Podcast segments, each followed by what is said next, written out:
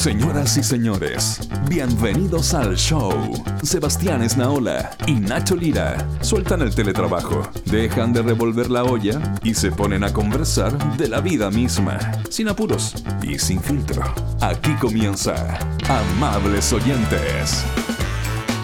Hola, ¿qué tal? ¿Cómo está? Buenas tardes, buenos días o buenas noches, dependiendo de donde usted esté escuchando este hermoso podcast, eh, transmitido para toda la República de Chile, lo que nos va quedando de República y también para otras partes del mundo y el universo conocido. Sebastián Esnaola, ¿cómo está usted? De esta republiqueta. Me gusta ese concepto de republiqueta. ¿Cómo suena? Al menos. De este remedo de nación. Ah, yéndose en eso. Estoy bien, Ignacio. Estoy bien. Estoy con. Bueno, el calor esta semana ya como que llegó el verano ya para no irse más. ¿eh? Sí, es verdad, es verdad, sí. Está, está, tampoco. el calor, weón. Está. ¿Sabes lo que está haciendo? Está rayando la falta de respeto. Eso es lo que está haciendo el calor Pero de esta época. tan rica que es la media estación, weón. Tan rica que es la media estación. ¿Por qué tenemos que saltarnos la weá al chancha, tira el carajo? Usted es de esa gente que le gusta el otoño. Es que estoy viejito. Eh, ahí está, pues, que eso puede ser que hoy día estaba leyendo esto. Es señal inequívoca de vejez, weón. Es una estar- señal, de- claro. no de queda estar- más. de estar- No, la primavera, el otoño. Claro, esas son señales de vejez absoluta, pues, weón. No, estaba leyéndome uno de estos sitios de parodia de noticias, ah, pero de parodia. No vaya a creer que es verdad, pues señora, usted que se cree cualquier cosa que le llega por internet. Esto es de, de mentira. Pero me dio mucha risa. Me estaba leyendo uno de estos sitios de parodia que se llama El Mundo Today, que es conocido, usted también lo ubica. Entonces, eh, y se edita en España, por lo tanto, eh, al otro lado de- de- del planeta estamos justo en, en la otra media estación. Allá está, eh, allá tienen el otoño. Entonces, pone una noticia así a toda portada. Dice: Cretino que debe de creerse poeta o algo así, asegura que el otoño es su estación favorita del año. Y la bajada, el muy anormal se alegra de que el verano termine. ¿Viste? Una cosa ¿Viste? así.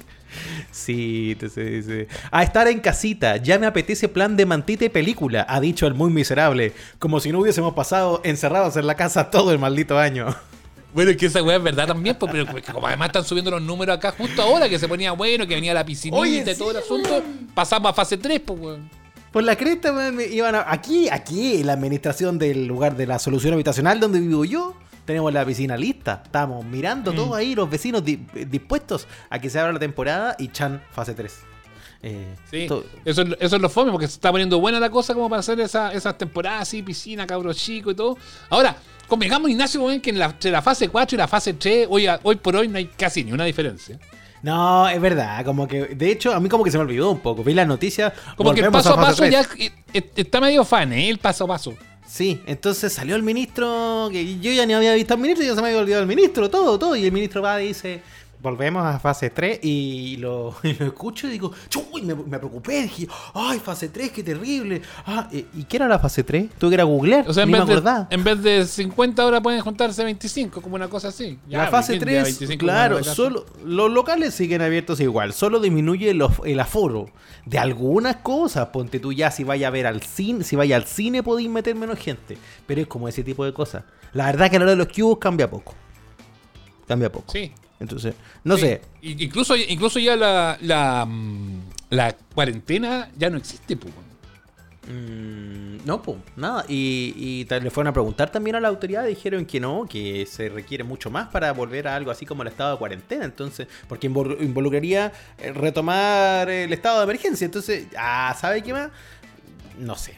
Yo lo único Por eso le mando un saludo a la gente de Retiro, Ignacio. Retiro, weón. a la gente de Retiro. Que, ahora Retiro, tú sabes que es el único lugar de Chile que está en fase 1. a- Retiro está en fase 1, qué terrible. O sea, lo- la gente que vive en Retiro se fue a Idem, se fue de Retiro. Qué Eh, terrible. Y ya no, ya no hay cuarentena, sino que eh, eh, se, mantienen la, se mantienen las clases, asistencia voluntaria. no, no pueden, no, no- no necesitan eso. La atención del, com- del comercio estará abierto Y deben cumplir con un aforo de una persona cada 12 metros cuadrados. Y en los cafés se permite solamente en espacios abiertos, en las terrazas. Los gimnasios solo en espacios abiertos. Sea, en el fondo sí que más o menos todo igual. Es po. como todo igual, pero poco. po. ¿cuándo van a salir de ahí entonces esa gente de Retiro? Oye, fui a buscar a... ¿Sabe dónde queda Retiro? ¿Sabe dónde está? ¿A dónde queda Retiro? Retiro está en la región del Maule. En la zona central, para que vaya, centro-sur ya sería mucho, pero eh, sí, en la zona central de Chile, en la provincia de Linares. Entonces ahí ya estamos en ¿Y, problema. y, y qué le habrá pasado a la gente de retiro que cagaron? ¿Qué Llegó pasó? un hueón. Claro. Apuesto que llegó un hueón de Santiago. Un hueón que no, claro, que no era de allá, no, no era de una comuna tranquila, una comuna Y fue a la campechana. feria. ¿Eh? Fue a la feria, fue al cumpleaños de la tía Juana, donde habían 50 Claro, personas. Después claro. fue a ver al amigo, se juntó con una expolola. Después fue al policlínico porque le- se, se fracturó un dedo, le contagió al paramédico. Nada, y así. pues, De- y después me voy en el bus y se fue en el bus con pura gente de retiro. Nada, pues en Y ahí cagaron todos los En retiro no pasa nunca nada, pues señora. Entonces, en re- retiro. La última vez que pasó algo en retiro fue cuando gobernaba Ramón Barros Luco, porque tenía su casa de descanso en la zona. No te puedo creer. Sí, en pues. retiro. Por ello, Pero me dio- yo, eh, admití que cuando dijeron pasa a fase 1, retiro, me dio risa, weón. me- Fue como. Porque parecía chiste, pues, weón. Así como, guaja, y de hecho, el- la localidad Pasa de retiro, retiro. La localidad de Retiro se llama así por Barros Luco, pues señor, porque era el lugar de retiro y descanso del presidente de la época. Eh, tanto así que... Weón, el origen de los nombres, weón, de las ciudades de repente Es- están como el es muy Mira esa weá, pues, weón. Claro, antes no tenía nombre. Yo sé que debe era- existir, Era parte perdona, de, se yo sé que- Isla del Maule. Yo sé que debe existir como un orgullo de los retireños o retirenses. Debe existir, yo creo. Pero mire de dónde viene el nombre, pues, weón. Sí, pues, ¿de dónde viene? Ah, no, es que aquí el presidente tenía la casa de retiro. Mire, Casa pues. Tuvo otro nombre, pero no pegó mucho. Se llamó Rinconada de Parrara al principio. Eh, pero como el presidente Barros Luco tenía su casita, su parcela de agrado, eh, y pasaba mucho allá, quedó ahí como retiro, retiro. Y los políticos iban para allá, porque Barros Luco, Barros Luco tenía lo suyo, pues, Barros Luco ¿ah? era, no era cualquier cosa. Tenía sándwiches, partamos de ahí para adelante. Tenía sándwiches, pues. ¿Cuántos presidentes con sándwiches conocí? Eh, ah, ¿cuántos? Pues dime. Entonces. Tenía, te- tenía, tenía sándwiches. Tenía hospital. Claro. Tenía, no, tenía tiene- hartas cosas, varón loco. Tiene, sí, pues tiene, tiene, tiene su hospital, tiene, tiene muchas cosas. Tiene, incluso Calle. tiene variantes. Tiene calle. Tiene sándwiches también con tomate, puede ser luco tomate también, puede ser lu- luco palta. No, ya se puso tiene, huevo. varias- pues. tiene variantes. Los políticos iban allá a verlo. Entonces a la, a la, a la, a la casona le decían la moneda chica. Y eso hizo, No cáchese lo que le estoy contando, cáchate el baño de historia que, que tenemos. Mira, ah, me, estoy, me estoy floreando. Tenemos un historiador de invitado a este espacio. Pero antes de que él llegue, yo ya lo voy a educar a usted, amable oyente. Ignacio, seguramente lo que usted está contando es una Es huevada. Voy a ponerme completamente como cierto. Matei. ¿Pero qué es esa huevada? Es Respecto a lo que completamente nos va a decir nuestro invitado. Es completamente cierto, lo leí en SoSafe. ¿Qué es esa huevada, Marta? En Sosafer. ¿Qué, qué tiene que ver esa huevada, Marta? Es completamente cierto, me llegó en el WhatsApp de los vecinos. Eh, como los políticos de Fuste iban allá a retiro a encontrarse con el presidente Ramón Barros Luco, en lo que se denominaba la moneda chica, esta humilde localidad perdida en el fondo de la provincia de Linares, eh, tuvo servicio telefónico antes que muchas grandes ciudades de Chile. No te puedo creer. Claro, porque allá O está sea, el precio, retiro la ciudad del privilegio. Eh, Retiro privilegio. ¿Y cómo lo pagaron? El karma hizo que ahora en un país donde todo el mundo tiene nuevamente algo de libertad, Retiro está en fase 1. Muy bien, retiro se fue a retiro. Sí, así no. Así que retiramos el saludo a Retiro. No los queremos. Eh, no, ¿Cómo no, está. Feluca? Eh, de cumpleaños estoy. De cumpleaños. ¡Felicidades. Feluca! ¡Años! Eso le iba a decir.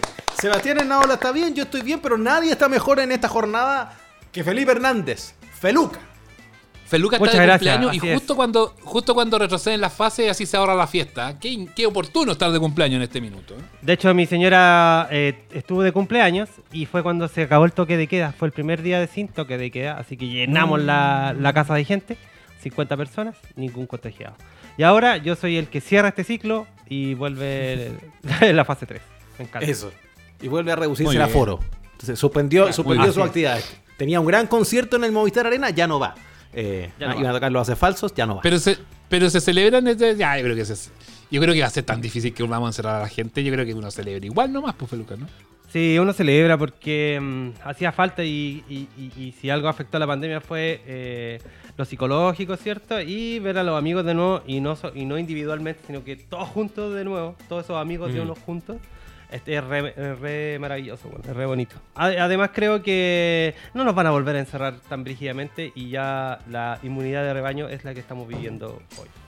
Esa es mi, en mi opinión médica. El doctor Feluca. Qué monstruo. Oiga, Feluca, ¿cuántos años de servicio cumple usted ya? Demasiados. 39 años de servicio. 30 y- 39 cumple usted. Usted del, usted del 82.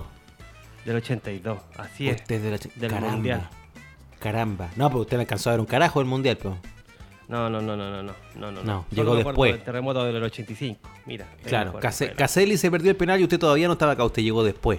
Está en la guatita Eh, de mi mamá. Está en la guatita de su mamá. Te- te- ah, y hablaste del terremoto. Eso es como lo primero que te acordáis de los 80, ¿no? ¿Tú- ¿Cuál es tu, recu- acuerdo. tu recuerdo más tu recuerdo más para atrás?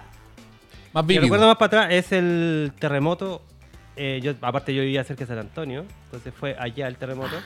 Y mi papá tenía un camión, un Chevrolet, eh, y tenía barandas. Y una de esas noches alojamos, no, dormimos arriba del camión que tenía colchones en el piso. Y me acuerdo que las barandas se movían así con las réplicas. Un recuerdo cuando tenía solamente dos años y medio. Mira. Increíble. Súper dotado, me dirán. No Yo me acuerdo- yo- ¿cuál, cuál es tu recuerdo? ¿Cuál es tu recuerdo más chico, Ignacio? Eso estamos haciendo, mi recuerdo más, más vívido para atrás. Yo creo que un año después. Un año después. Porque yo de hecho tengo un año de diferencia con Feluca, soy un año menor, yo voy ahora a los 38. Entonces no tengo recuerdos del 85, tengo recuerdos del 86. Y, y usted sabe que yo soy lo menos futbolero que hay, pero mi primer recuerdo es el Mundial de México. Yo me acuerdo. México del- 86. Sí. México 86. sí. Me acuerdo de eso en la tele. Me acuerdo de haber visto como promos en la tele.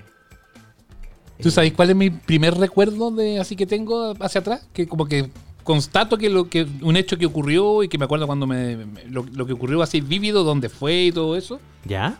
fue en el verano de 1982. Cuando me, me contaron mis papás que iba a ir a una cosa que se llamaba colegio. Caramba. Que entraba a kinder yo. ese año. Ese año, el 82, usted entraba a Kinder.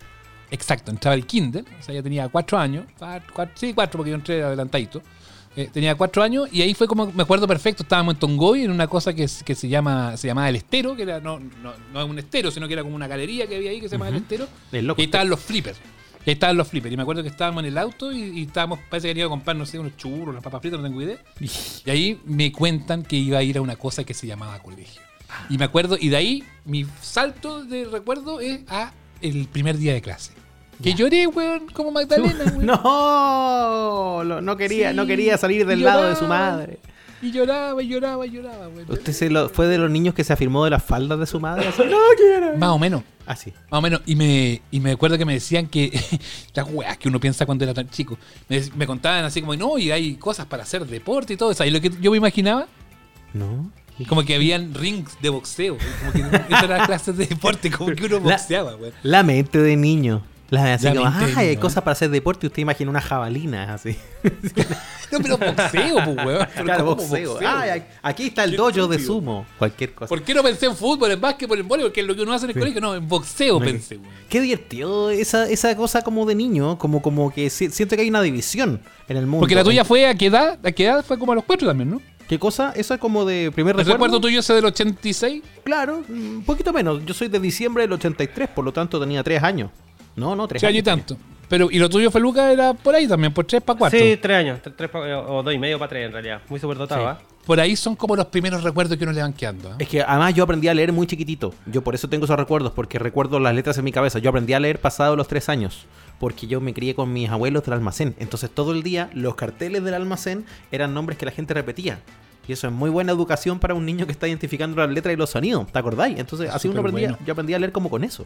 Eh, ¿Sabéis cómo aprendí a leer yo? Sí. ¿cuándo? Yo pasaba muy enfermo y ya leí, y me pasaban revistas y todo. Pero yo mi primer recuerdo que tengo así como de juntar letras, ¿sabéis con qué era? Pero igual. Pero bueno, es la vida del cabro chico. Con las páginas amarillas.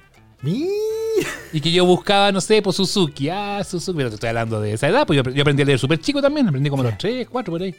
Leyenda. Eh, y claro, leyenda la entonces a mí me gustaba buscar así como Suzuki, no sé, por televisión nacional, que es donde Oye. trabajaba mi papá. Sí. eh, eh, Chilectra, no sé, weas así, me Qué gustaba tontera. buscar, ¿cachai? Parece que fuimos millones los que en algún momento nos distrajimos leyendo la guía de teléfono. Puta la infancia fome, weón. Puta la infancia Weón, pero tú sabí, tú sabí, no, si esto, esto, esto, este, weón, para una Navidad, ¿sabéis qué es lo que le pedí al viejo Pascuero? Porque el viejo Pascuero sí existe, niños que escuchan este podcast, ustedes supuesto. saben, ¿no? ¿Qué le ¿Sí? pidió? ¿Sabes lo que le pedí yo al viejo Pascuero? Y el viejo Pascuero me lo trajo, pues, weón. A ver, lo ¿qué, trajo. qué- qué le pediste? Un plano de Santiago. Mira la weá que le pedí. Y, ahí era- y bueno, y era, no era- el viejo Pascuero, weón, consiguió una cuestión del Instituto Geográfico Militar. No, era una weá gigante. Era como, bueno. era, como una alf- la era como el porte del living, weón. Era de ese porte. Un no te estoy de, un, un plano del Instituto Geográfico Militar, era los planos No que usaban los es CNI. un buen plano. No, Ignacio, lo usaban los geógrafos. ¿Para qué le vamos a pedir cargo? Lo usaban los. Lo usaban los policías. Era gente buena en esa época. Sí, No, no, pues lo usaban, uno. no sé, pues lo usaban, lo usaban los geógrafos, lo usaban eso. Claro, oye, si no, buen plano, buen plano te sacaste. Y era bueno, y era bueno. no, después supe que, claro, se lo habían conseguido con un profesor que conocía, no sé qué. Pero es una cosa así, una movida se lo pudieron conseguir. El tema es que era yo lo expandía en el living y estaba de guata todo el día mirando calle y todo. Por eso, bueno, yo, yo presumo de conocer Santiago al revés y al derecho gracias al mapa. Tú me decías una calle y digo, ah, sí, para allá, mira, y dobla a la derecha y esta calle principal y dobla. Por el plano. Es cierto que Santiago ha ido creciendo mucho en los últimos 30 años, por 35 años. Pero, pero así como del centro y todo eso, no me la gana nadie, Ignacio. Gracias Sí. a qué? A ese regalo en el cual yo aprendí a moverme por Santiago, el plano de Santiago. Gracias a esa infancia parqueada, chata, donde no había más diversión que leer el plano. Y que además yo pasaba mucho enfermo, yo era muy enfermizo. Era enfermizo, era, le dan las paperas, esas cosas, las pestes. La amigdalitis, pues hasta que me Oh, sacaron la amígdala, que me operaron la amígdala, a mí me daba amigdalitis como, Claro, como quincenales, bueno, decir una locura. Eh, ¿Feluca usted fue enfermizo? Pero- Eh, ¿Feluca cumpleaños? Oye, sí, eso, eso mismo iba a comentar. Eh, en- parece que en esas décadas éramos, éramos enfermizos el mundo. ¿eh? Porque yo también, yo las tuve todas, papera, amigdalitis, casi todas llega de niño. Como que te da y era natu- natural tantas cosas. Era natural sé, estar porque como un dictadura ¿no? Y, y cuando uno, y cuando uno era un poco más grande, así como preadolescente, como que se enfermaba un weón de papera y a ti te llevaban para que te contagiaras. Sí, po. Como, como para que te enfermara el chico, no tan grande. Me la cagó. Oh, me acuerdo de la vecina. Se, la supone, se supone que si a uno le daba papera de grande era como más peligroso. No, no, no, mejor que te dé al tiro, te decían. Y te chantaban. ¿Te esa Sí. te llevaban donde el Carlos, la- que tenía papera y ahí estáis toda la tarde con el Carlos y después llegáis a la casa y no te babita, pues, tarde, no perdida con el Carlos. La peste cristal en mi, en mi barrio, en el pasaje de Pedro, la Vanessa. La Vanessa tenía peste cristal y ahí fuimos todos de la Vanessa. ¿Por qué? Porque para que nos diera el tiro. Si te da que te dé ¿Quedaron al con tiro. marca o no?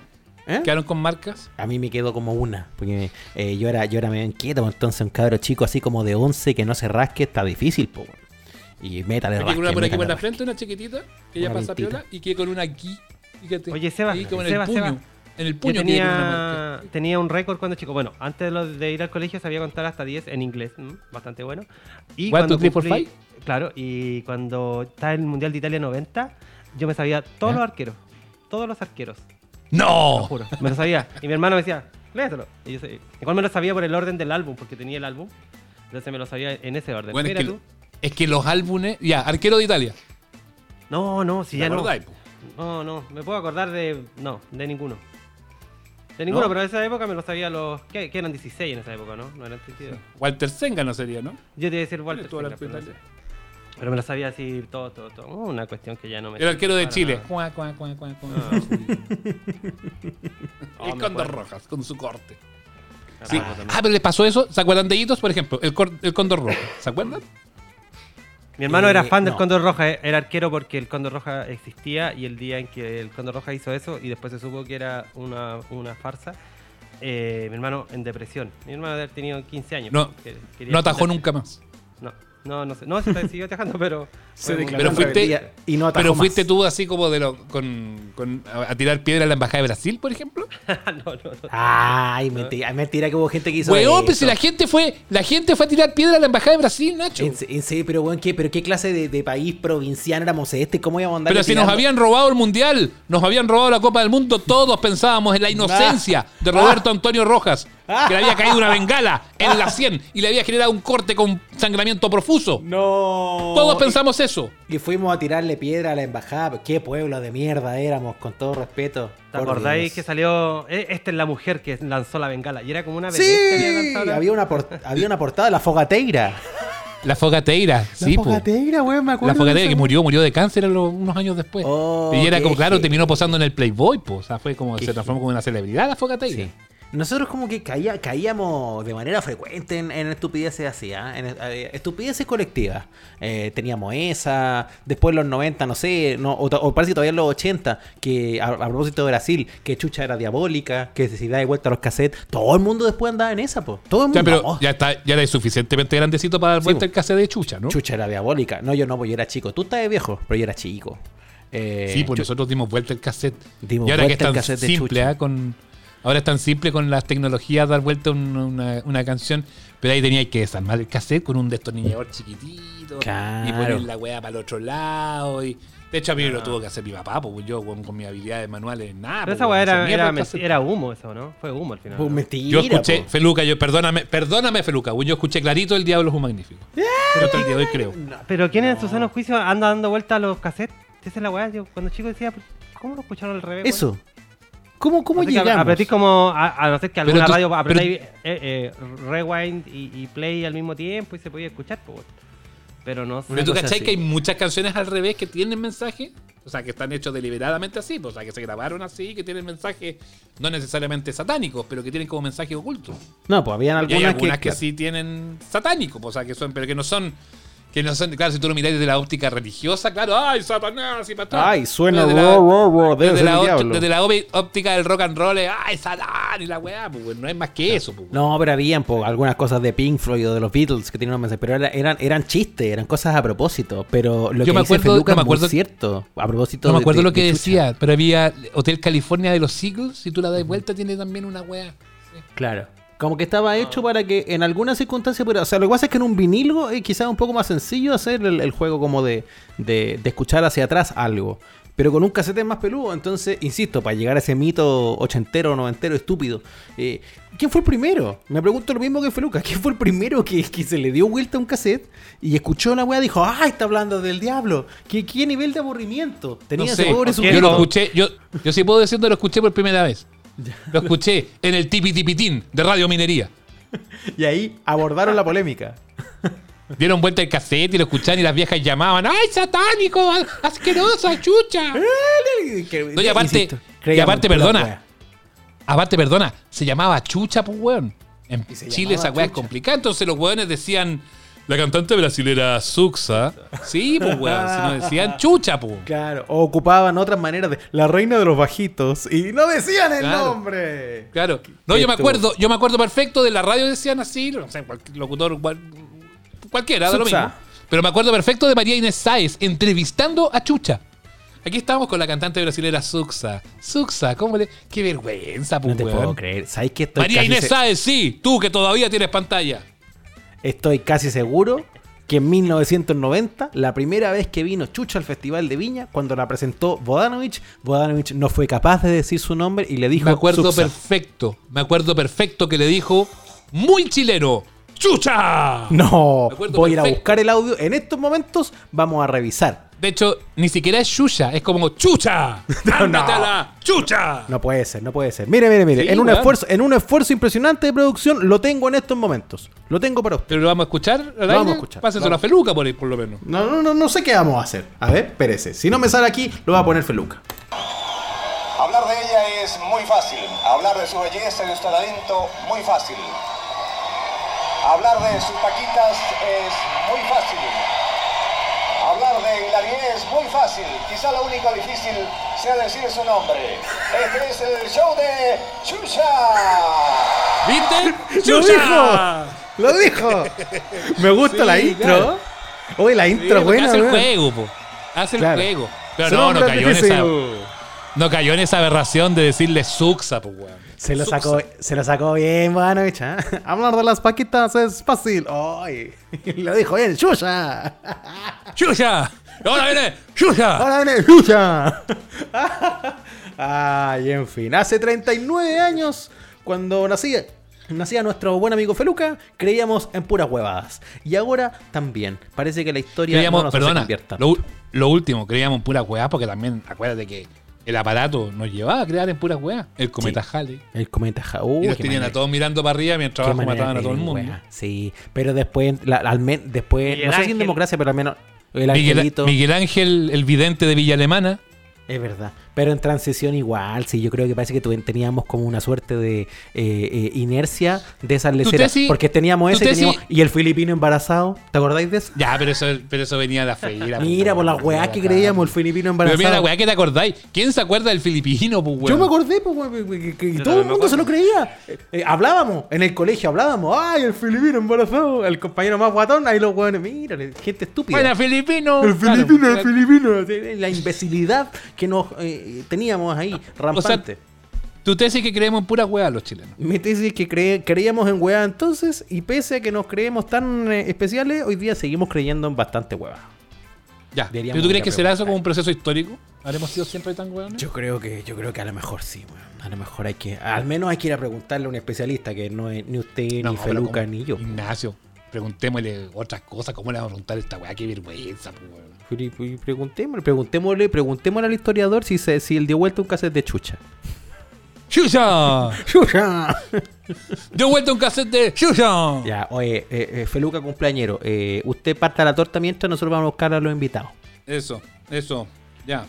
La parto. Estás escuchando Amables Oyentes con Nacho Lira y Sebastián Esnaola.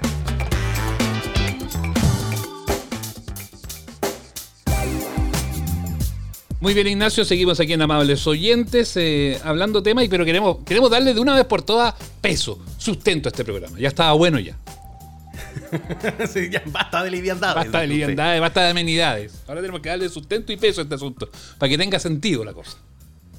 Me gusta la pregunta que nos vamos a hacer en este lindo podcast porque es como la continuación de otra pregunta que suele hacerse en el imaginario colectivo.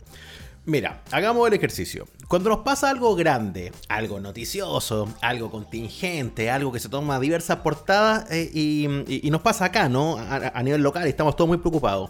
¿Cuál es como la pregunta número uno o dos que se hace el chileno? No sé, Ignacio, sorprende. la voy a responder de inmediato. Sorpréndeme. No, no, no se preocupe, la voy a responder de inmediato. Entonces, la- mi pregunta retórica se responde así. La pregunta uno o dos que hace el chino es, ¡Ay! ¿Qué dirán de esto afuera? Es, es su pregunta. Sí. ¿Cómo nos estarán viendo los austriacos? Y ahí, se pregunta y ahí nos señor. metemos a Oh, The Guardian, nos metemos a, no sé, al Clarín de Claro. Argentina. No, no, Oye, a lo mejor estamos puro pasando vergüenza. ¿Qué dirá la gente de Madagascar? ¿Cómo estarán en Ghana? Entonces, esa es una, una, es una, una pregunta, pero una que no nos hacemos, y yo creo que deberíamos empezar a hacer, a hacer en la discusión, ya no es la portada del diario de los vecinos. Mm.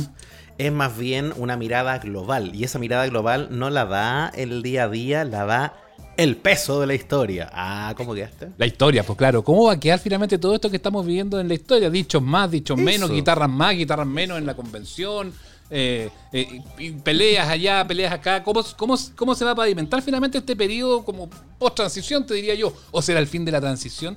En fin, tantas dudas que tenemos eh, ahora para, para poder conversar por fin con un invitado 100% en serio para, para- para este programa. El eh, historiador, doctor en historia, eh, profesor de historia, escritor además, entre otras cosas, de la historia mínima de Chile. Un libro que requete contra recomiendo. Eh, Ignacio, amigos. El historiador Rafael Sagredo con nosotros. Rafael, gracias por venir a vernos acá, amables oyentes. Hola, buenas, encantado por, por estar aquí con ustedes, Ignacio y, Sebastián.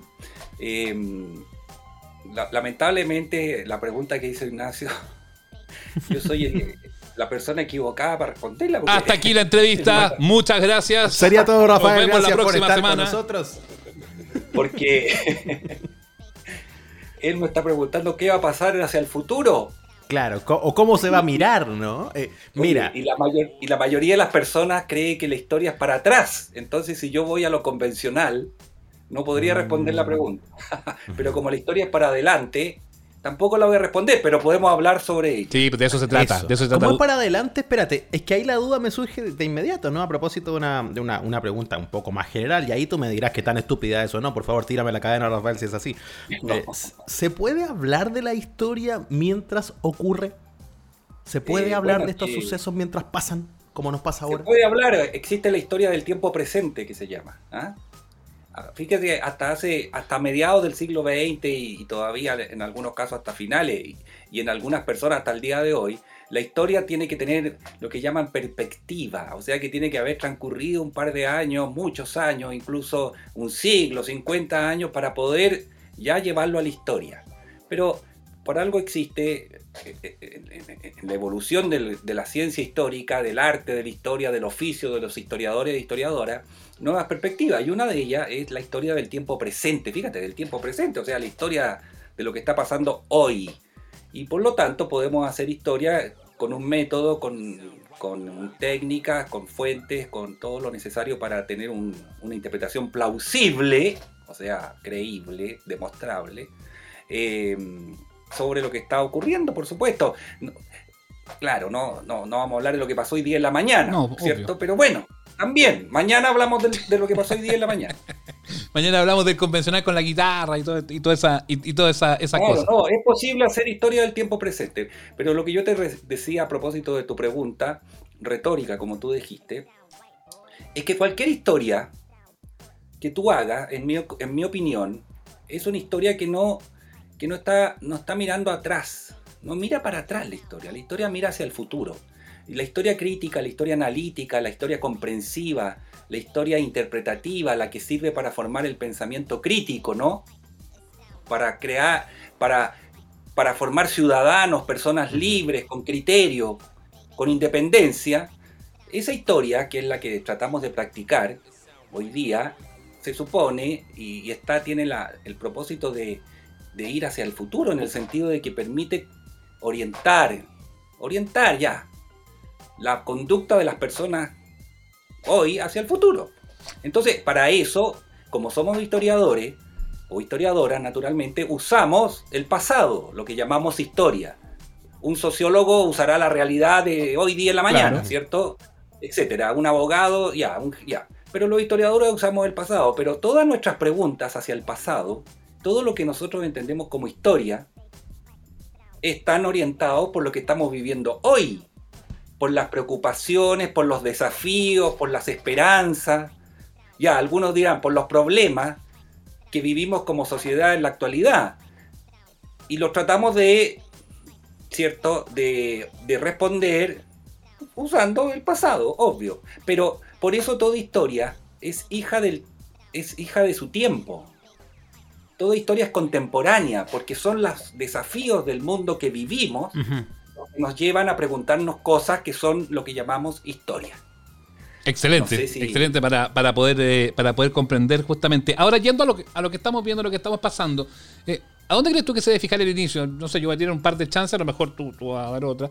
Eh, esto comienza con la revolución estudiantil del, del 2011, 2010-2011, comienza con el estallido social, eh, entra la pandemia de por medio, tenemos los, los procesos políticos también con, con eh, los ocho años que, que hubo de Bachelet y de Piñera. ¿Cómo, eh, para poder comprender esto, tú dónde fijas como un inicio de esta, de esta etapa, de este ciclo político Claro. que está viviendo el país? Es que ahí viene el problema, porque, y no es que yo quiera eludir la pregunta, que es para poder fijar el inicio de algo, yo tengo que saber qué, qué es ese algo que estoy estudiando, ¿no? O que yo quiero comprender, o que ya, digamos, que de lo cual, respecto a lo cual yo quiero hacer historia. Entonces, tú tendrías que ayudarme y decirme, mira, quiero que hablemos del estallido social. Ya, entonces, bueno, ahí, ahí hay un inicio, Claro. obvio. Hablemos del movimiento estudiantil. Bueno, hay otro inicio. Hablemos de la debacle moral de la élite chilena o de parte de la élite chilena, ¿cierto? Con sus colusiones, bla, bla, Ahí bla. nos remontamos a varios siglos incluso. Bueno, y ahí ya. entonces- bueno, que todo eso confluya hoy día en lo que estamos viviendo eh, es otro asunto, pero ya el inicio, ¿el inicio de qué? El inicio de, de la, de la, del malestar indefinible. Este malestar de esta falta, esta, esta, esta sociedad que no satisface expectativas creadas por esta misma sociedad, ¿no? ¿Cuándo?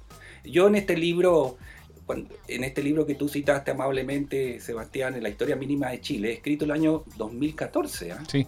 Por- o sea, publicado el 2014, por lo tanto, escrito entre el 2013 y el 2014, Ujú. porque, porque aunque ustedes no lo crean, lo- no es llegar y escribir un libro de la noche a la mañana. y más de historia, obvio. Sí. Algunos colegas se demoran muy poco, ¿ah? pero, pero, pero en general. No, sí, un libro de historia, digo. Eso. Un sí. libro de historia. Un libro de historia necesita su, proceso. su- su proceso. Bueno, y ahí yo hablaba en las últimas páginas de, este malestar, de esta, de esta noción de que ya las cosas no estaban siendo como tenían, como esperábamos que fueran. Y hablaba también de otro tema que era el hecho de que en el Chile de, esa época, 2014, ya había, había evidentemente una, una mayor aceptación, a veces a palo, pero aceptación al fin y al cabo de la diversidad, de la heterogeneidad, que estábamos dejando de ser esa, esa, ese país, ¿cierto? Monolítico, único, absolutamente obediente, etcétera, etcétera, etcétera. Entonces, lo que yo pretendía ahí era proyectarme hacia el futuro, efectivamente, pero claro, yo no, no es que yo, los historiadores no somos adivinos ni nada que se le parezca, pero usamos la historia. Entonces, aquí lo que uno ve es que de- desde hace cuánto tiempo, 10 años, ya, tomemos comienzo del siglo XXI. Tomemos los movimientos estudiantiles, efectivamente, que yo creo que han sido protagonistas. Porque son atrevidos, ¿cierto? Los Claro. jóvenes, atrevidos, desafiantes, ¿no? No, no.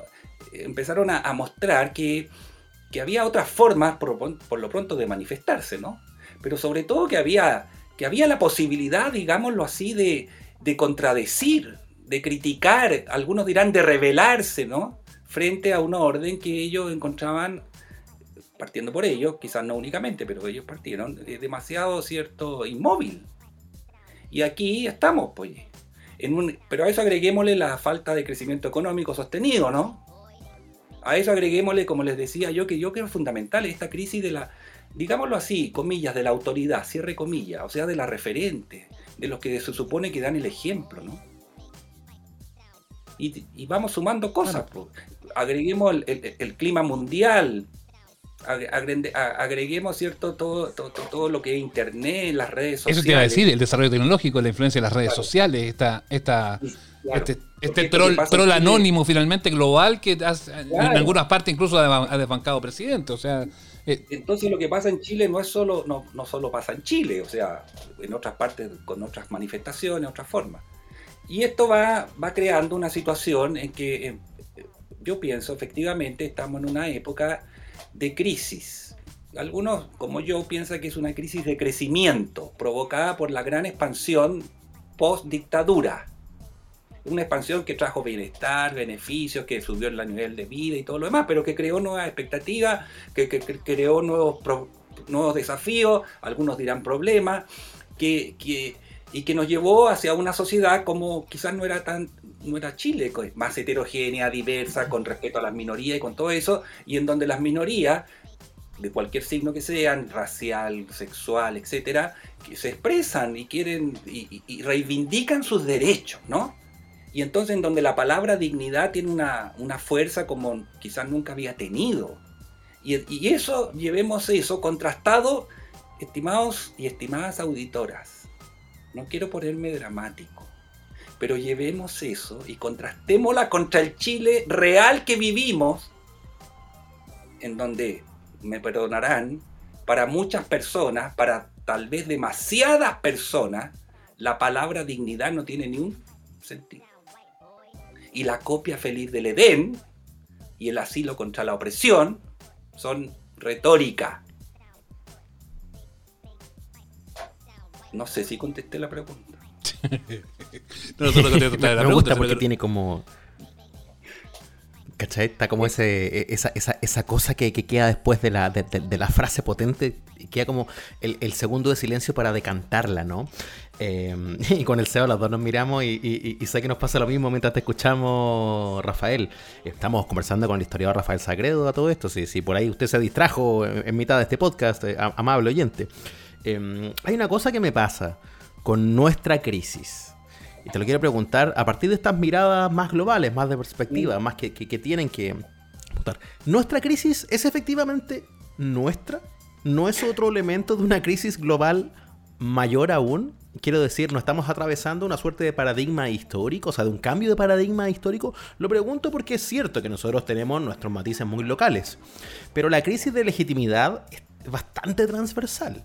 Eh, Claro la crisis sí. de las autoridades eh, no es un problema chileno sin duda. Nosotros quizás somos un, un capítulo latinoamericano. Y tampoco, de y tampoco, y tampoco creo yo que hay que ser tan simplón como para echarle la culpa exclusivamente a las redes sociales o al K-pop, como se, se pensó en algún No, minuto. claro que no.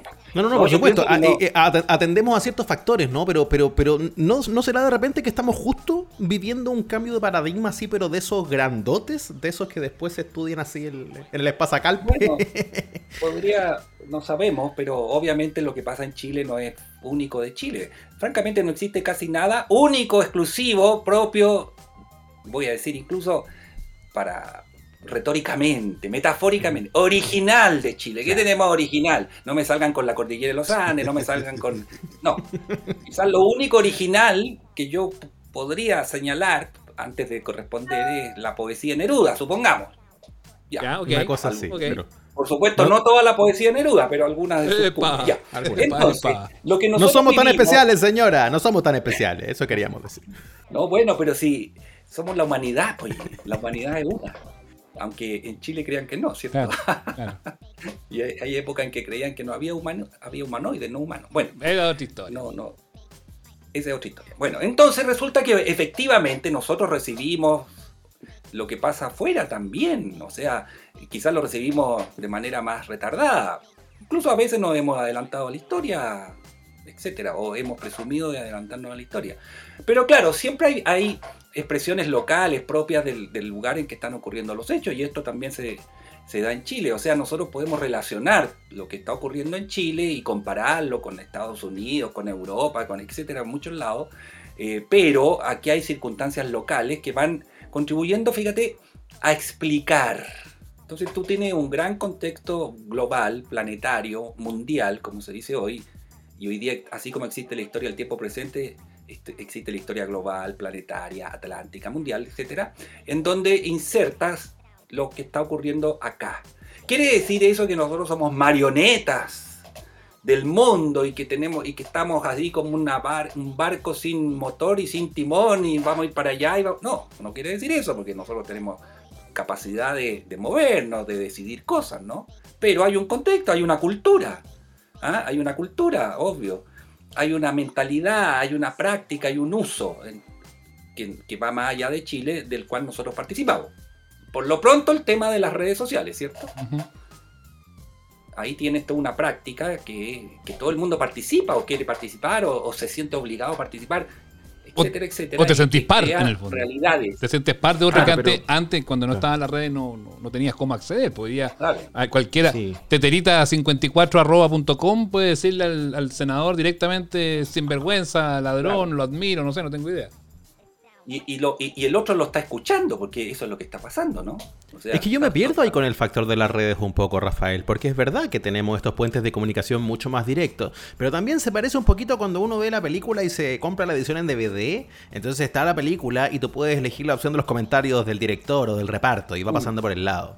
Eh, la red donde comentamos las cosas, no sé si es la red donde pasan las cosas. No, Eso me pasa. Siento que, se nos- se nos- a veces se nos cruza, sobre todo desde los medios, ¿ah? Cómo evaluamos muchas veces eh, el, el estado de la conversación online para igualarla con efectivamente los sucesos. Es que ahí pasa, Ignacio, lo siguiente, mira. el- hoy día la historia pareciera ser que no la hacen los historiadores, los estudiosos del pasado. Pareciera que lo hacen la, la- la- la prensa, por lo pronto. En que todo, para la prensa todo es histórico. O sea, antes que uno estudie algo y haga historia, ya alguien tituló hecho histórico, día histórico, momento histórico. ¿ah? Sí. Desde, Tenemos mucho desde, desde una marcha hasta un partido de fútbol. Eso. Hasta cualquier cosa. Empate Siete histórico de Cobresal. Sí, un poco, mucho claro, a veces. bueno. ¿ah? la, la- la persona ve eso, escucha eso, lo ve en la televisión, lo escucha en la radio. Y en las redes se, se van replicando estas cosas. Y entonces lo que tú estás planteando es que venga alguien que estudia, que hace historia con el método y todo lo, y explique todo eso. Pero ese alguien a su vez está, está condicionado y de alguna manera tiene que hacerse cargo de que eh, el hecho ya está siendo percibido como quizás algo que no es, ¿no? Y anda a decirles tú que no es lo que creen que es. Eh, eh, Eso no sale en ninguna parte, ¿no? Claro. Eso sale en los, en los libros de historia, sale en los papers de historia, etcétera, sale en la cátedra universitaria. Entonces, ahí se mezclan muchas cosas. A eso podemos agregarle todavía, estimados amigos, le podemos agregar la memoria individual de cada persona que se materializa y se manifiesta a través de diferentes formas, ¿no? Y a eso, en donde ellos confunden historia con memoria. Memoria es lo que yo pienso que pasó porque yo lo vi, yo lo vi con mis ojos, créanme, fue así. Y, le pregunta al que está al lado mío y te, y- te da una versión absolutamente diferente. No porque sea mala persona o mentiroso, ni yo mala persona ni mentiroso, sino porque la memoria es subjetiva. Y hoy día yo recuerdo eso así, mañana lo recuerdo de otra manera. Y son percepciones, muy diferentes a la historia, que trabaja, ¿cierto?, de otra manera. Y a eso agreguémosle to- todavía, y volvemos, bueno, no, no, quizás ya es la hora de deshacerse, pero volvemos de nuevo a la tecnología que hace posible que todo esto circule como sin, sin, diferenciarse, ¿no? Y no se diferencia la memoria de la historia, el recuerdo, no se diferencia la verdad de la mentira. Y por eso es tan necesario hacer historia. Porque la historia como, como disciplina del conocimiento, junto con otras, por supuesto, y, y casi y muchas otras manifestaciones del saber, lo que contribuye a formar pensamiento crítico, a que tú puedas ser capaz de, de discriminar, por el hecho de usar la razón, porque te ofrecen pruebas, porque te explican, porque hay un razonamiento. Bueno, en un mundo, por otro lado, en que nosotros vemos que también muchas de las cosas se- no se deciden por la razón, sino por, por, eh, por cuestiones que tienen que ver con las Por emociones. emocionalidad que, por muchas supuesto, veces, claro. Ah, claro. O, o creencias muy profundas, ¿cierto? O cosas que a, a muchos nos pueden parecer absolutamente disparatadas, como creer que las vacunas... Eh, leí que Bolsonaro había subido un- un- una cuestión en las redes donde asociaba vacuna con enfermedad. Una cosa... De hecho, lo bloquearon de YouTube. Ya no tiene canal en YouTube Bueno, por lo mismo. Sí. Una semanita de- de- como, como castigo, porque creo que ya le habían puesto la advertencia, ¿no? Esta era como la tarjeta roja después de unas cuantas amarillas. Entonces, frente a este mundo, más historia, digo yo, más, más literatura, más, ar- ah, bueno, pero como yo soy historiador, más historia, o sea, pensamiento crítico, co- conocimiento basado en evidencia. Para los historiadores e historiadoras, la evidencia son las fuentes, los vestigios del pasado, que no solo se, no, no solo se utilizan, se critican, se comparan, se... Ya. Más, más explicaciones, explicaciones plausibles, en donde tú cuentas una historia, pero sobre todo la explicas, porque contar cuentos es eso, contar cuentos. La crónica de un hecho es eso, crónica de un hecho. Historia es contar el cuento porque es, porque es necesario, pero explicarlo porque eso es lo que hace que sea historia. Bueno, en ese contexto podemos entonces tomar lo que nos pasa en Chile hoy día, que, que bueno, que yo veo como una oportunidad. pues. Digo, este tipo de eh, eh, eh, ingenuo, eh, inocente. Bueno, ya, soy ingenuo e inocente. Sí. Pero conozco la historia de Chile. Oye, ya, déjame, déjame, Chile déjame ir a eso. Ya, conoce, conoce. Ah, comple- completa la idea, Rafa. Perdona, completa la idea. Y entonces conozco la historia de Chile y en la historia de Chile hemos vivido otros momentos como este de crisis, de crisis, de crecimiento, con otras condiciones, otras circunstancias, ya, pero ha habido crisis de crecimiento. Para allá quería ir, justamente. Eh, ¿A, qué se parece? Porque claro, muchos, sobre todo los que los que hablan desde la emocionalidad, Rafael, eh, hablan justamente momento único en la historia de Chile, este que estamos viviendo, la, la- la dignidad que tú ponías ahí como escenario, y bla, bla, bla. Eh, eh, ¿A qué se le puede homologar esto? Eh, hay muchos que lo homologan con, con el pre-golpe Bueno, del 73. homolo- ¿Se le puede llevar, se puede hacer un parangón con, no sé, con las guerras Sí. civiles, con las crisis del siglo XIX? Sí. ¿Cómo, cómo, Sí. cómo lo- cómo Puede lo, hacer- lo- lo metemos esto dentro de la historia de Chile? Mira, te- muy rápidamente, ciclo de expansión, crisis, etcétera. Siglo XVIII, siglo de expansión, que termina en una gran crisis que sería la independencia y la época de la organización nacional. Algunos llaman anarquía, despelote, inestabilidad, lo que tú quieras. Resultado, dictadura de Portales. Ciclo de expansión, siglo XIX. Gran ciclo de expansión, de progreso. No, no es el momento de explicar eso, pero de progreso, crecimiento, etc. Y que termina en una gran crisis con una guerra civil entre medio. Y después, para salir de esa crisis, la dictadura de Ibáñez. La- o sea, cuando digo dictadura, estimado, digo violencia, pues, ¿no? Se quiebra el sistema. Todo lo que implica. Si- siglo XX, siglo XX, gran ciclo de expansión. Clase media, proletariado, gobierno popular, bla, bla, bla. Y terminamos en la en la supercrisis de la cual solo salimos con la dictadura de, de Pinochet. 90 en adelante, gran ciclo de expansión, extraordinario. Crisis, como la que estamos viviendo, con una diferencia, ¿vieron? Que ahora, en vez de, de romperse el sistema, de quebrarse la institucionalidad, o sea, hemos avanzado, estamos en medio de, de un proceso ya Más allá de que se dijo que se dijo siempre que ahí en noviembre en particular del 2019 tambaleó la cosa. Bueno, pero, pero ya, pero logramos, logramos al tener un, Miren, les voy a decir, a mi juicio, logramos tener una alternativa, porque eso es fundamental. Nunca hemos estado condenados, nunca hemos estado condenados a sufrir la guerra civil del 91. Nunca estuvimos condenados a sufrir el golpe militar del 73.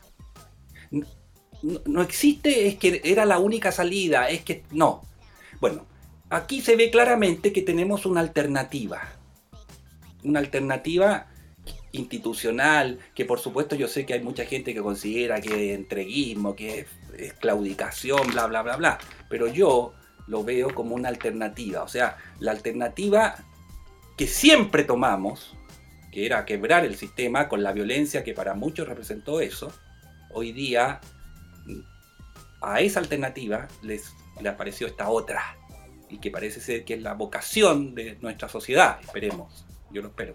¿Ah? Entonces tenemos una alternativa, no estamos condenados a sufrir la violencia. Ahora, pero es una crisis, hay que ver cómo se, se resuelve, de qué manera. Y lo más importante es que quizás que muchos dentro de nuestra sociedad tienen que darse cuenta de que, que estamos, o sea, en Chile pasan cosas que son realmente increíbles, que uno dice, ¿cómo puede haber gente que no, que no capta nada? O sea, la última que se la hablé hoy día a mis estudiantes en clase, oye, el, Mercurio el día domingo haciendo una canonización, una apología, ¿cierto? A un jerarca nazi, o sea, uno, uno dice, pero ¿en qué país estamos? ¿Ah? Y no fue en el cuerpo Z en la última página, ¿me entiendes? Fue el día domingo, que se supone que cuando se vende en el cuerpo A, con fotos ahí esplendorosas. Bueno, y a eso súmale, ¿qué podemos sumarle? Autoridades en la Plaza Italia sacándose fotos, otros coludiéndose, lo- los otros robándose la plata aquí, los otros... Bueno, entonces uno ya... Bueno, pero no, no, no, no quiero seguir por ese lado, que... Porque mi- Oye, pero mi- qué bueno que lo mencionaste tú a todo esto. ah, pues yo te lo voy a preguntar así dentro de, de- de mis dudas a propósito, porque también abrí el Mercurio y un poco me atraganté con el desayuno. eh, porque Ah. además eran, perdón, eran fotos familiares de. Germán Göring. Yo sé que por ahí mencionaba en el contexto, sí, mire, lo juzgaron en Nuremberg y la verdad es que se cumple 75 años desde que consumió una cápsula de cianuro antes de que lo colgaran por crímenes de lesa humanidad. O sea, se Pero- escapó, se evadió de la justicia. Se evadió de la justicia, pero, pero te mostraban las fotos familiares, Rafael. Te daban cuenta de su, comillas, brillante carrera militar o de su amor por el campo. Entonces, en términos del peso histórico, ¿qué tanto tienes que saber del amor por el campo de un asesino? Sea del color que uno quiere elegir. Bueno, eso te demuestra que las cosas, yo no sé, eh, aquí podemos entrar allá en otro tema, pero aquí estamos en una, en una, en, en- en una- en un momento de, por supuesto, de, de disputa electoral, de proyectos, de en donde cada los actores muestran sus formas de, de actuar, de, de prevenir, digámoslo así, ¿no? Bueno, ¿y cómo lo tomará eso la historia? Pues bueno, eso va a depender a su- a- también a su vez de lo que termine pasando, ¿no? Y ahí, te- y ahí quiero, quiero llevarte ya para cerrar la conversación, Rafael, agradeciendo estos minutos, esta clase que nos has dado acá en, en Amable Oyente. Eh, estamos viviendo este proceso con construcción de una nueva constitución, la Casa Común, como se dice, ya funcionando una convención, que eso se supone que va a establecer los cimientos de la construcción de este nuevo Chile de cara eh, a lo que queda del siglo XXI y para adelante, hasta que venga otro momento en que se tenga que hacer una construcción nueva, eh, dependiendo de todo lo que vaya, lo que vaya ocurriendo. Pero también nos pilla en, en- en una- en un proceso de cambio político, con una elección presidencial a puertas, en la cual todo indica que se van a enfrentar los extremos. De acuerdo a lo que dice la encuesta, uno le creerá o no le creerá la encuesta, para allá va la micro, parece que eh, va a haber un candidato de ultraderecha y un candidato de izquierda. Eh, y las opciones de centro están quizás un poco más rezagadas, algunos dicen que se podrán levantar en estas últimas semanas pensando en, el miedo que le provoca a algunas personas, pero, pero ese es el escenario que tenemos hoy cuando estamos conversando este, eh, este, este tema. ¿cómo, ¿cómo podría generar un, una- un problema mayor, un, un enfrentamiento de estas características, las heridas que pueden quedar después de una, de una lucha que se ve a, a priori o ya la estamos viviendo, muy, muy cruenta entre otros sectores? Bueno, esperemos que no, esperemos que, a ver, las alternativas electorales están sobre la mesa, ¿cierto? Sí. Algunas son más eh, extremas que otras. No sé si extrema sea la palabra, pero son opuestas. Bueno, pero hay una elección. Hay una elección, hay democracia, hay, hay una- un camino institucional. Yo, yo aspiro a que se respete el resultado de las urnas y que el, gobierno que asuma, sea cual fuera, respete la institucionalidad. Entonces, ese es en el camino en que estamos.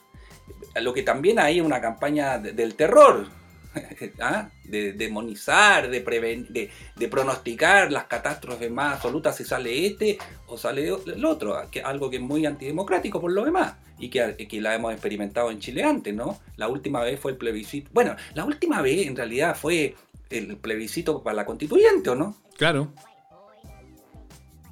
Ahí publiqué un artículo en Ciper Académico sobre las campañas del terror en Chile. Estamos siempre en campaña del terror, pronosticando. Siempre hay grupos que pronostican las, las catástrofes más absolutas: que se va a acabar el mundo, que se va a acabar Chile, que se acabó la identidad nacional, la patria. Que- Eso es para infundir el, el- el terror, pues, Mm. finalmente. Quedémonos como estamos, porque como estamos no estábamos tan peor. No sé, pues como ese será la- la- el cálculo que harán estas Claro, personas. entonces, es que eso son, es- es- son tácticas, es, es otra cosa. A veces no hay que irse ni tan lejos, ¿no? Es que estaba pensando que habría sido bueno de repente tener Twitter o Facebook para la campaña de Lagos con la VIN nomás, que fue hace un ratito. El primer presidente socialista en democracia después de Sí, Allende. Eh, y, el, y el susto que sí. metíamos, en fin. Confío en el proceso democrático. Co- Mira, confío. O sea, yo confío en nosotros, pues. En nosotros, ¿quiénes somos nosotros? Eh, Los chilenos y chilenas, por el pueblo chileno. Los chilenos votamos no en un plebiscito en medio de una dictadura. Sin, la- sin garantías prácticamente. En medio de una violencia inaudita que, que, que- que reprimió hasta el último día y votamos no. ¿Te acuerdas? Sí. Ya. Eso yo encuentro que es cierta sabiduría, ¿o no? Ojalá que esa sabiduría se pueda trasladar en el tiempo y que no, que no se nos vaya a olvidar, pues, y que, después de la elección. mostramos cierta vocación Claro, por algo. que después de la elección, mostramos porque, cierta vocación. porque uno piensa, uno piensa Este- si gana, si gana la izquierda, si gana Boric, no sé, pues la, la derecha le va a hacer la guerra horrorosa, y uno piensa que si llegara a ganar Cast, no sé, poniéndole un ejemplo extremo de que pueda ocurrir eso, eh, vamos Sí. a tener, vamos a tener eh, estallido social constante y sonante eh, a diario en la, en, en la Acuérdate calle. que cuando ganó Patricio Elwin, el año 90, para los auditores, el primer presidente después de la dictadura, los opositores, los que no votaron por Elwin, pusieron una chapita, una pegotina en su auto. Y que decía, cuando asumió Elwin en marzo del 90, y, y la pegotina que circuló como un semestre decía, yo no tengo la culpa, voté por Vigi, apostando que le iba a ir Como la mona. Así fue, pues. Como- De a poco la empezaron a sacar. Sí, claro. pues, y ahora, y Es ahora la reivindican y están felices. Es bueno el archivo. Sí, no, sí. La, la historia es, es fantástica. Y hemos hablado de este, de este proceso histórico con, eh, con Rafael Sagredo, historiador, eh, que escribió, como, como les decía yo, la historia mínima de Chile, libro que está disponible en distintas ediciones y que, y que vale la pena revisarlo, creo yo. Vale la pena revisarlo, sobre todo en este tipo, en este tipo de momentos, en este tipo de procesos, vale la pena revisar. Es un libro rápido, ágil, se lee, se lee muy, es muy entretenido, eh, además, para poder darse cuenta de los, de los sucesos de, de- de la historia de nuestro país y que termina muy, muy recientemente, que eso también es un valor agregado, creo yo, Sí. porque todas las historias siempre como que llegan hasta el 70 y de ahí para adelante no evolucionaron mucho más. La gracia es que Rafael empujó el carro para adelante.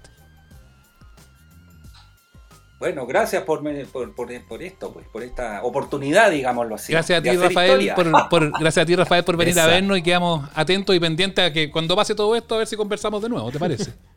Muy bien, pues. Vale, Saludos para todos y todas. Un abrazo Rafael. grande. Chau, Muchas chau. gracias. Adiós. El mejor desahogo, con o sin pandemia. Amables oyentes. Uy, Ignacio, qué baño de cultura este que recibimos. ¿eh? Ha sido una entrevista ¿Qué? histórica. Así como para caer en el tiro en el error que nos decía. Qué bueno, tan bueno que hoy por hoy estamos todos, aquí yo creo que nadie se puede dejar de la micro, para uno ponerse el púlpito y dictar cátedra, de repente es bueno sentarse y escuchar, ¿no?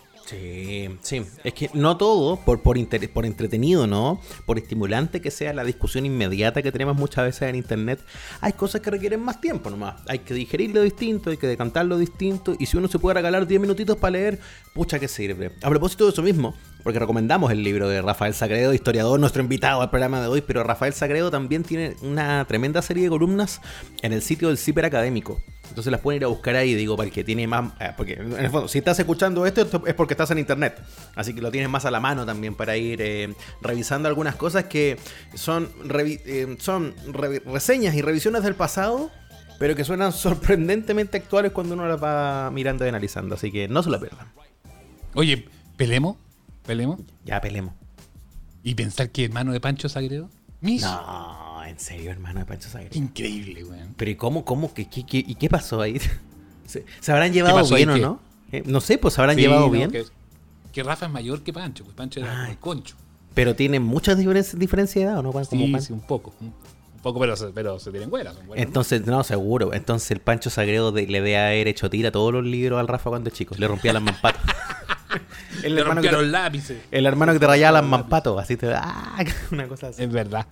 Es verdad, es verdad. Oye, eh, llegamos hasta acá con este con este capítulo, pero eh, hagamos algunos anuncios un poco más, un poco serios y formales, ya que una, fue una entrevista seria y formal la que tuvimos. Hagamos algunos Hagamos. anuncios serios y formales o no. Hagamos, sí. Yo creo que, yo creo que es hora, es hora, sí. Me, me gusta. ¿Sí? Sí. He leído Vamos algunos mensajes del community manager de este programa en sus redes sociales, escribiendo algunas cosas como incomprensibles. Sí, anda ya, anda, co- eh, no sé si es por la época electoral, pero el community manager también anda haciendo ofertones. Está como, pronto, ya viene, prepárense y todas esas cosas. ¿De, de qué cresta estamos hablando? No sé, Ignacio, yo a mí no me avisan nada. Feluca, ¿tú sabes alguna cosa, no? Eh, solo sé que no tendré vida en las próximas semanas. No prendas marihuana antes de... Feluca, no encienda, eso que va a encender, a que no lo encienda en estos momentos. Espérese un ratito. Es mi cumpleaños y puedo drogarme con lo que quiero. Sí, bueno, si ya te celebramos el primer Sí. bloque, pues, Muy Feluca, por favor, cumpleaños, ¿qué quieres Tara, que- pero no, no vamos a caer en el flagelo de la droga, no al aire al menos. No al aire. Sí, no, sí, ya. Espérame un rato en tu casa después. más- Pero, está, más o menos, está más o menos, porque pues, ya lo saludamos y ahora resulta que no, no, no lo recuerdo. no, no, así no se puede. ¿Qué dirá la historia Mira, de esto? voy a- Ah. Voy a contar por encimita nomás. Tampoco Ya, voy a tírate dar muchas señales. un pero ti- un- un pero amables oyentes, en su formato habitual, toma un descanso. Toma un descansito. No. Sí, hacemos una pausa. Una pausa y ya volvemos, si usted quiere. Porque nos vamos a meter de lleno en las elecciones. Nos Vamos a meter de lleno en las elecciones. Nosotros tres, ¡ja! ¿Cómo se te ocurre? Fuimos a buscar refuerzos. Che, son, demasiados candidatos. Entonces nombres. no podemos solos. Nombres. ¿Quiere nombre, Feluca? Ay, no me atrevo. ¿Quieren nombres? Pero, pero, pero, pero, esto, esto, espérate, ¿esto qué es lo que le- tiene? ¿Tiene nombre? ¿Tiene una idea? ¿Tiene un propósito? ¿Qué, ¿De qué estamos hablando? ¿Qué ¿Podemos, podemos contar o no? Yo creo que algo se puede contar. Hasta algo se podría escuchar o no. O ya estoy exagerando. Ah, No sé, porque no quiero comprometer a Feluca. No quiero comprometer a sí. Feluca. Sí. Se puede Podríamos- escuchar, No se sé. puede escuchar. Alguna voz que diga algo. Una voz así. Una voz en la montaña. Que diga algo. ¿Sí una voz en la montaña? A ver, escuchemos. El podcast que jamás imaginaste y que en realidad nunca quisiste escuchar. Pronto, la zanja electoral. Uy, qué serio. Oye, qué, Uy, qué ronco. Oye, qué profundo. Uy, como la zanja. Como la zanja. La zanja electoral. Es lo que estamos cocinando en olla a presión para este sabroso periodo que se nos viene encima. Y, y Yo no, son yo no me atrevo a dar nombres. Como son tantas cosas pasando, no lo podemos hacer solos, claro. No, no podemos dar nombres. No podemos dar nombres. No me atrevo a dar nombres. No, no puedo decir. No, ¿cómo voy a decir que no? Porque mire, está, usted, de- estoy yo, está Feluca, por supuesto. Sí. De solo cuatro nombres, ya que ingresamos como a 22 personas a este equipo. claro, de las 22 personas que invitamos, tiramos como una invitación de Facebook, No, así. y, y el problema es que invitamos, yo decía, bueno, invitemos a harto porque seguro que nadie va a querer. Y todos dijeron que bueno. Y todos quisieron. Entonces ahora, ahora superamos el aforo, tenemos un problema, viste que volvimos a fase 3, entonces ahora somos No nos muchos. podemos juntar. No nos podemos Ay, juntar. no nos Pero podemos mira, juntar. va a estar entretenido. Nos vamos a reír, vamos a tener secciones clásicas, el jingle que te parió. Otra sorpresa más que vamos a tener ahí. Que yo esa sí que no la voy a decir. No la voy a decir, vamos a tener No, alguna sorpresa. Pero no. con buenos amigos vamos a estar encarando la recta final de las elecciones. Hasta la segunda vuelta, que todo indica lo que, que- que vamos a tener con la zanja electoral. Eso. Aquí en los canales de Amables Oyentes. Esos buenos amigos podemos decir también que son amigos de radio, ¿no? Hay otros amigos de radio. Ya, ya. Mire, yo, yo no- si quiere, Feluca, usted es el incorrecto de este grupo. Diga usted algún Ya. nombre. Patricio Bañados. Patricio Bañados. Patricio El Bañados. nombre que siempre quisimos. Directamente Sí. desde Radio Beethoven. Sí, Mario Peche. También, también, también nuestros amigos. Todos nuestros amigos de radio. Viene Omar Gárate. Sí. Don Julián García. Don Julián García lo hemos traído de muy lejos a locutear también. Eso. Esa fue la voz el que- más allá. Directamente a hacer el- la voz de Dios. Sí, Así viene, viene, viene por el camino de la paz. Viene llegando. Eh, Exactamente. Hemos traído muchos amigos de radio. Justus Living. Justus Lee, ¿cómo olvidarlo? El compadre Chris con ¡Eh! nosotros. Con la mano peluda. Viene Paulina Mañer. También. Sí. Realmente un, un- una selección. ¿ah? Eso. Viene Pato Cuevas. Imposible. ¿Cómo ¿Cómo lo vamos a tener? Ah, qué tonto. Viene ¿cómo andan diciendo? Lucho Hernández. Ah, déjese de mentir. ¿Cómo va a venir No, Pepato no, Cueva Lucho y Jani Hernández, ¿qué Dueñas? Muy joven, muy ¡Jani joven. Dueñas! Jani Dueñas. con Lucho. Nah, qué tonto. Ni que fueran a revivir es lo que hay. Ya qué tonto. No hagamos algo. Roberto no. Bruna. No, Roberto Bruna no. Está muy ocupado ese hombre. Viene- no puede venir. Yo creo que viene, viene tanto en nuestras columnas que sí, Roberto Bruna. a lo mejor sí. Ese, ese sí lo creo. Es el más probable. Ah. Eh, ahí nomás. Ya. Ya, paramos ahí. Ya, paramos ahí. paremos Suficiente. Oye. Así que nos vemos la próxima semana con Pato Bañados, con Justus Living, porque los otros nombres que dimos nada que ver. No, no, van a son mentiras. Fake news. Atentos a nuestras redes que vamos a ir contando de a poquitito. Eso. Cuídense mucho y gracias por escuchar. Si les gustó esto, no olviden suscribirse y compartir. Chau. Chau. Boy.